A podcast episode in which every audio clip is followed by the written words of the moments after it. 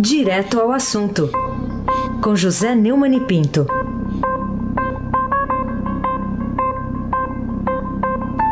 Neumani, bom dia. Bom dia, Raíssen Abac, o craque. Bom dia, Carolina Ercolim, tintim por tintim. Bom dia. Bom dia, Almirante Nelson e seu pedalinho. Bom dia, Diego Henrique de Carvalho. Bom dia, Maci Biasi. Bom dia, Clã Bonfim, Manuel Alice Isadora. Bom dia, melhor ouvinte, ouvinte da Rádio Eldorado, 77,3 FM. Aysen Abac, o craque. Ó, o Diego virou pro lado e falou bom dia pra você, tá? Pô, Bom lá na- dia, Diego Henrique de lá na cama Carvalho. dele, lá na Tá na cama, cama dele. dele. Que quem tá aqui hoje é a Bárbara, Bárbara o Guerra. Bárbara Guerra, bom dia. Quer dizer que o, o- o frio hoje foi tão grande que o Diego não foi trabalhar? É, o Diego. O Diego tá de férias, né? Volta só Ah, daqui um... tá É, só em férias. setembro. Só em setembro. Pouco antes da Ok, primavera então, ele Bom vem. dia, Bárbara Guerra. Muita paz pra você. Tava esperando por isso. Eu tava esperando essa deixa. Ô, ô, É, né? ô, ô, Neumann, vamos falar aqui dessa. Tem uma chamada aqui na primeira página hoje no Estadão. Projeto que pune abuso de autoridade passa na Câmara. Foi aquela votação simbólica, né? O que significa um acordo entre vários partidos. O que, que os políticos estão mostrando aí ao ameaçar com a lei? Pode aí até a sanção policial, autoridades que combatem a corrupção. Aliás, que muitos deles cometeram ou cometem.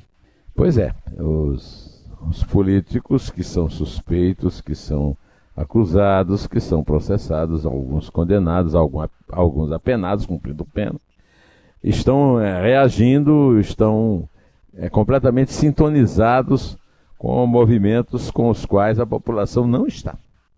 É, essa votação é, do, da lei chamada de abuso da autoridade foi era uma votação que estava guardada na gaveta desde 2017 e foi é, tirada agora com clamor do noticiário que está sendo cada vez mais esvaziado como noticiário, mas que demonstra claramente para que veio, né, é, do Intercept Brasil tentando é, desmoralizar, tentando é, impedir o trabalho de Moro, Dallagnol, da Operação Lava Jato, etc. Né?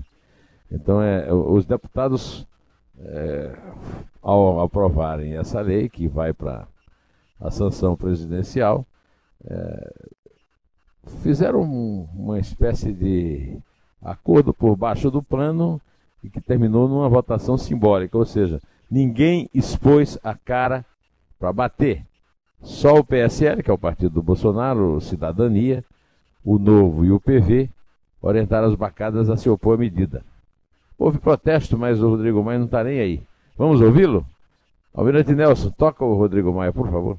É um texto que atinge de forma democrática a todos aqueles que, revestidos de um cargo público, podem cometer algum crime de abuso de autoridade. Não é uma matéria estranha, que não é uma matéria que veio direto para cá, porque o que nós deveríamos estar votando era o texto da Câmara, mas que de fato restrito apenas a juízes e promotores e aparecer alguma revanche de alguém contra outro poder. E não é isso que nós queremos. Nós queremos que exista uma lei que todos aqueles, inclusive o presidente da Câmara, como colocou o deputado Hildo Rocha, se extrapolar as suas funções públicas, que responda por isso também.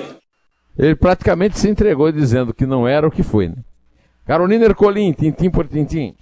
Bom, e nessa, nessa atual conjuntura, qual o peso que passa a ter a revelação feita pela Veja, agora da delação premiada feita pelo Antônio Palocci, a Operação Lava Jato em abril, que o PT diz que eh, não passa de um oportunismo né, do ex-ministro da Fazenda?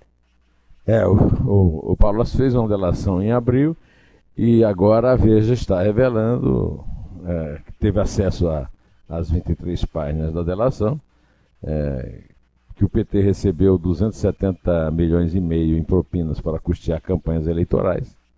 É, aliás, não é 23 páginas, são 23 anexos. né?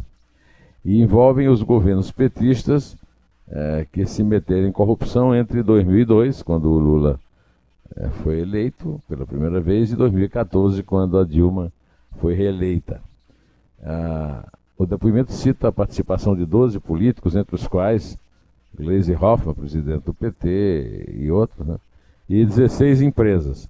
Essa, essa delação é uma demonstração que o, a Operação Lava Jato continua em ação e há uma declaração é, bastante importante do Palocci na, nas três páginas que eu gostaria de chamar a atenção. A velha história que eu venho aqui me batendo, que muitas vezes é, as propinas são disfarçadas em, em doações para, os, para o partido, né? E é por isso que os, os ex-tesoureiros do PT estão todos presos, a começar do mais citado na delação, que é o João Vacari, é, que passava toda, todos esses benefícios específicos em troca passavam pela, pelo, pelo crivo é, do João Vacari. É, é uma bomba comparada com os traques, ou melhor, os truques do Glenn Greenwald que motivaram a chamada lei, de, a, ressurreição da chamada lei é, da, de abuso de autoridade, que estava dormindo na gaveta, como está dormindo agora na sua cama o nosso Diego Henrique de Carvalho, e agora foi despertada num, digamos, numa atitude de vingança. Aí você abaque o craque. O Neumann, é, a Procuradora-Geral da República, Raquel Dodge, recomendou, num parecer dela, o arquivamento do processo contra Sérgio Moro, naquele caso dos hackers de Araraquara que invadiram o celular do ministro. Na sua opinião, por que, que ela fez essa recomendação? Ah, o pedido de abertura de investigação foi feito ao STF pela citada na resposta acima anterior, né? O presidente, a presidente nacional do PT, deputada federal Gleisi Hoffmann, pelo deputado Paulo Pimenta do PT e pelo senador Humberto Costa, também do PT, que acusam Moro da prática de crimes de abuso de autoridade, violação de sigilo funcional e supressão de documento. É, eles acusam Moro de usar dados obtidos de uma investigação civilosa para benefício próprio. A procuradora, se não verificou indícios de prática de crimes por Moro, e o caso está sob a relatoria da ministra Carmen Lúcia, que ainda não decidiu se atende ou não o pedido dos petistas. Segundo Raquel Dodds, não há nenhum elemento que indique que o ministro tenha obtido o conhecimento do teor dos dados telemáticos ilegalmente captados. Ah, aliás, é, é, bom lembrar que há uma conexão né, feita na, na investigação com o Greenwald através da candidata a vice-presidente na chapa do PT, a, a senhora Manuela Dávila. É, o, o, a Raquel Dodge destacou no parecer dela as informações apresentadas pelo próprio Moro ao Supremo. O ministro disse que jamais houve qualquer determinação administrativa para destruir o material. Portanto, é bom, é certo que não há justa causa para deflagração de investigação criminal em face do ministro da Justiça e Segurança Pública. Por isso que ela pediu é, o arquivamento dos autos da petição e pelo menos nesse ponto, toda a movimentação do chamado Intercepto Brasil deu tiro na água. Mas ainda está obtendo resultados é, através das vítimas, das, é, das possíveis vítimas né, de citações da Operação Lava Jato e das sentenças do juiz Moro. Carolina Ercolim, tintim por tintim. Bom, Neumani, outro assunto que eu queria falar contigo é sobre ontem o presidente Bolsonaro eh, chamou de bandidos os peronistas Alberto Fernandes e Cristina Kirchner lá no Piauí, que derrotaram o presidente da Argentina nas prévias, né, nas eleições prévias do último fim de semana. Queria saber o que, que você achou do tom usado por ele e as palavras também escolhidas para nomear a chapa oposicionista Macri. O presidente tem o direito de ter a opinião que ele quiser. Agora, ele não pode ficar é, criando é, zonas de conflito é, entre países como o Brasil e a Argentina por uma opção dele ideológica em relação à eleição argentina. É, o... Até porque não se sabe que tipo de influência o presidente Bolsonaro pode ter no eleitorado argentino para virar uma, uma situação dessa bandidos de esquerda é uma, uma terminologia muito aceita nas redes sociais, mas não devia fazer parte do, é, do, digamos, do linguajar do presidente. É, o presidente não tem é, ainda é, noção né, do papel que ele exerce, que ele governa para todos, mas não governa na Argentina. Nem acredito que tenha influência na eleição argentina. Por isso, talvez ele pudesse dar atenção ao que a vovó dizia, né? quem fala muito, dá bom dia a cavalo. Vai se abaque o craque. Bom, ainda sobre a Argentina, Neumann, Macri anunciou lá uma série de medidas, né? Até aumento do salário mínimo, abono salarial, é, congelamento do preço da gasolina. Depois ele viu que não podia fazer isso, né? Tem que fazer uma negociação primeiro com as petrolíferas.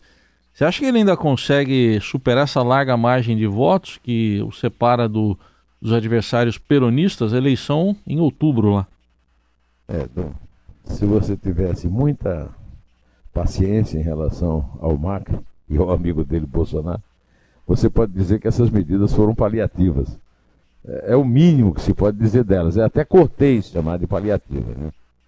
É, ele pode é, basicamente simplesmente é, desistir de, de influir na eleição com isso porque são medidas que ele agora está radicalizando e que ele passou o governo inteiro é, tentando paliativos e não conseguiu nada. Na verdade, a crise argentina tem oito anos, é prévia, é, é prévia ao governo dele. É, a, crise vem dos governos de Cristina Kirchner, que é vice-presidente na chapa do Alberto Fernandes, na chapa peronista predominante, né?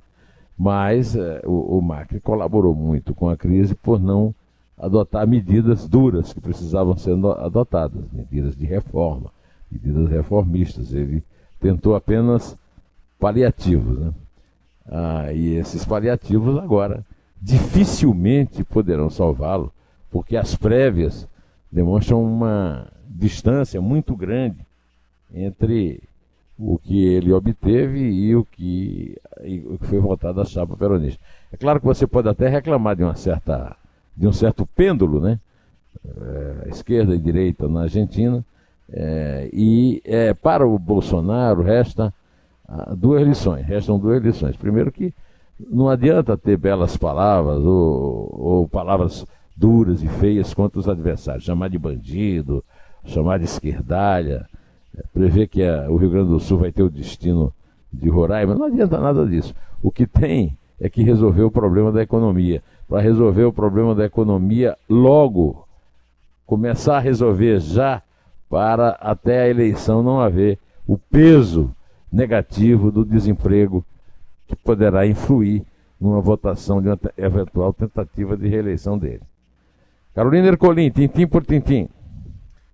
Vamos falar o que, que o Sindifisco recomendou aos auditores financeiros para se adaptarem a esse inquérito instaurado pelo presidente do Supremo Dias Toffoli relatado pelo seu colega Alexandre de Moraes para blindar os 11 membros da corte de quaisquer investigações. O que aconteceu? É, o ministro do Supremo, Alexandre de Moraes, paralisou as apurações de 133 contribuintes na Receita Federal e suspendeu dois auditores da Receita Federal que estavam investigando esses contribuintes. Os auditores já explicaram que a escolha do 103 não, 133 não, não foi uma escolha aleatória, mas determinada pelo computador pelo excesso de movimentação de dinheiro desses contribuintes, entre os quais Roberta Rangel, mulher é, de Dias Toffoli, presidente do Supremo, e Guilmar Mendes, mulher do seu mestre, do seu guru, é, Gilmar Mendes. É, o presidente do sindicato desses auditores, o Sindifisco, Kleber Cabral, representa esses auditores fiscais, é, deu uma orientação de que todos os procedimentos, e não apenas os 133, sejam paralisados. Né? Segundo ele, a Receita faz cerca de 6 mil a 7 mil atuações por ano. Mas não é possível estimar o impacto de uma paralisação, uma vez que isso depende de fatores como a duração da decisão de Moraes que ainda pode ser revogada, e a, a adesão dos auditores. É, ontem, é, eu me lembro de ter falado a respeito da, da, do conselho que o professor Modesto Cavalhosa deu a esses auditores de simplesmente não cumprirem a decisão do Alexandre de Moraes, porque, segundo ele, é, o, o, funcionário público não pode violar a lei, o que é o caso. Ele citou o artigo 22 do Código Penal para mostrar que essas decisões é, do, é, do Alexandre de Moraes e do Dias Toffoli, né, o famoso decreto com o qual ele blindou o filho do Bolsonaro, Flávio Bolsonaro, senador da República, ex-deputado da Alege, de investigações do Ministério Público. Eu até é, ressalto que o, em nenhum momento o Flávio Bolsonaro é, disse que ia enfrentar a investigação e provar a inocência. Não, ele quer apenas fazer o que, é, conseguir o que o Dias Toffoli fez para ele. Paralisar o Ministério Público, que é um absurdo, inclusive, porque renega toda a, as, todas as promessas que o Bolsonaro fez de reforçar o combate à corrupção no seu governo. O presidente do, do né, o Kleber Cabral, ele orientou os auditores a paralisarem todas as atividades, programação e de acesso aos dados da Receita. E, segundo ele, causa uma insegurança muito grande imaginar que um serviço que podem estar fazendo hoje, daqui a pouco possa ser questionado como desvio de finalidade.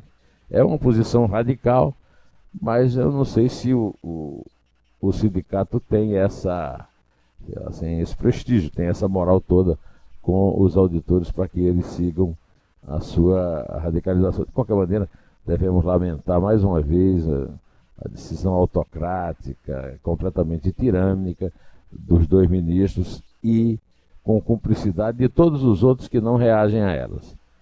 Aí se abaque o craque.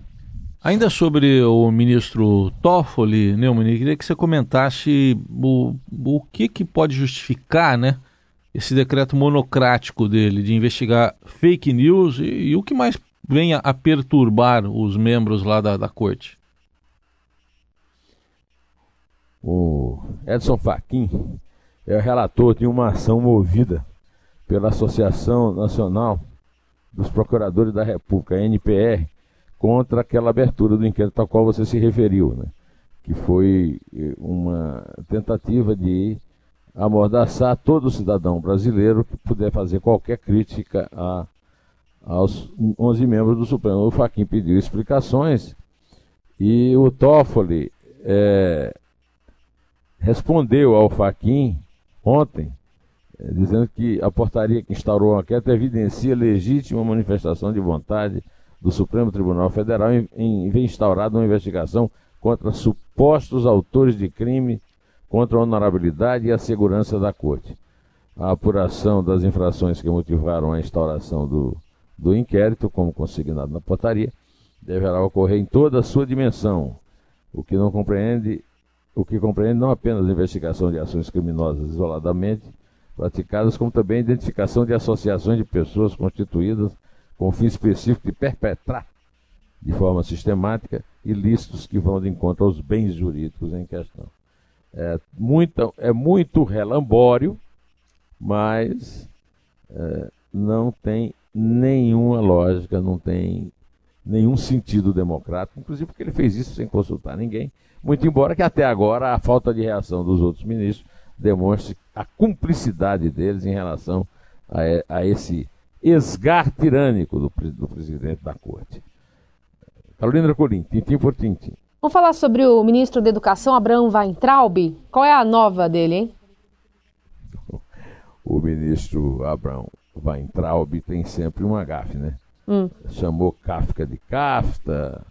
Agora ele, ele comparou a reunião de manifestantes na Avenida Paulista, em São Paulo, é, contra os cortes de verba no, na pasta dele, a uma aglomeração de torcedores da portuguesa. O, a Sociedade Portuguesa de Esportes é, teve uma relevância é, aqui no futebol paulista, revelou nomes como Djalma Santos, é, Julinho Botelho, Denner, e chegou a ser campeão paulista. Eu, eu me lembro até de um, o, um juiz aí favorito do Almirante Nelson, o Armando Marques, que não sabia contar, e numa decisão de pênaltis é, entre Santos e Português, eu já morava aqui em São Paulo, ele deu o campeonato para os dois porque ele acabou a decisão dos pênaltis antes, ainda havendo a possibilidade da portuguesa do Santos perdê-la. Né? É, hoje o time não tem mais nem divisão, e como está comemorando 99 anos é, é, de existência, os é, seus dirigentes não gostaram da piada e rebateram a postagem do ministro no Twitter. Eu vou reproduzir aqui. O excelentíssimo ministro da Educação deveria se ocupar em temas mais nobres para o país do que fazer chacota com o sentimento de milhares de torcedores da portuguesa. Essa que vai entrar usou o nome errado para se referir ao clube. Aliás, Abraham vai entrar. O nome da Luz é Associação Portuguesa de Desportes e não Portuguesa Futebol Clube. Termina a postagem. Quer dizer, além de mal educado, além de, de, de, de completamente impróprio, o ministro não tem a menor assessoria, não tem o menor cuidado com nada, né? Usa um, um tipo de coisa depreciativa em relação aos outros. Se tivesse um espelho em casa, ele veria que a portuguesa, que não é futebol clube, é muito mais digna, tem uma história muito melhor do que a competência dele como ministro. Né? A, a, a, mobilização não foi uma mobilização estudantil, no fim foi usada por o Lula Livre, nós já falamos disso aqui ontem, foi um grande fracasso, é, mobilizou muito pouco e muito pouca gente e o ministro podia ter falado nisso em vez de ter tentado fazer uma piada sem graça e cometido mais um agafe. Vamos, eh, como é que nós então poderíamos chamar o ministro? É, Abraham, eh, Abraham Tribe. eu, eu peço aqui a colaboração do nosso. Aí se abate o craque. Ah, bom, então. Esse título que você se referiu é o título de 73. Portugueses e Santos dividiram. Eu já morava aqui em São Paulo. É. Então tá bom. Se eu, não, eu, se eu não me engano, foi no Morumbi a decisão, apesar do Morumbi ser o campo de São Paulo. Mexeu com a portuguesa, acho que mexeu com todo mundo, que eu acho que é o segundo time de todo mundo, a portuguesa, né? É, é um time simpático é. a todo mundo. Ah, o Juventus e, também. Juventus também, né? Tá nessa fase. É, é, o moleque travesso. Moleque travesso. O moleque travesso costumava fazer surpresas ao Corinthians. É. É, isso faz tempo. Bom, então é por aí que nós chegamos à conclusão que Abraão vai entrar ou entra naquela, naquela lista da minha avó, né? Quem fala muito dá bom dia a cavalo. No caso, ele dá bom dia a jegue. Carolina Ercolim, conta, filho. Conto! É três. É dois. É um. Em pé.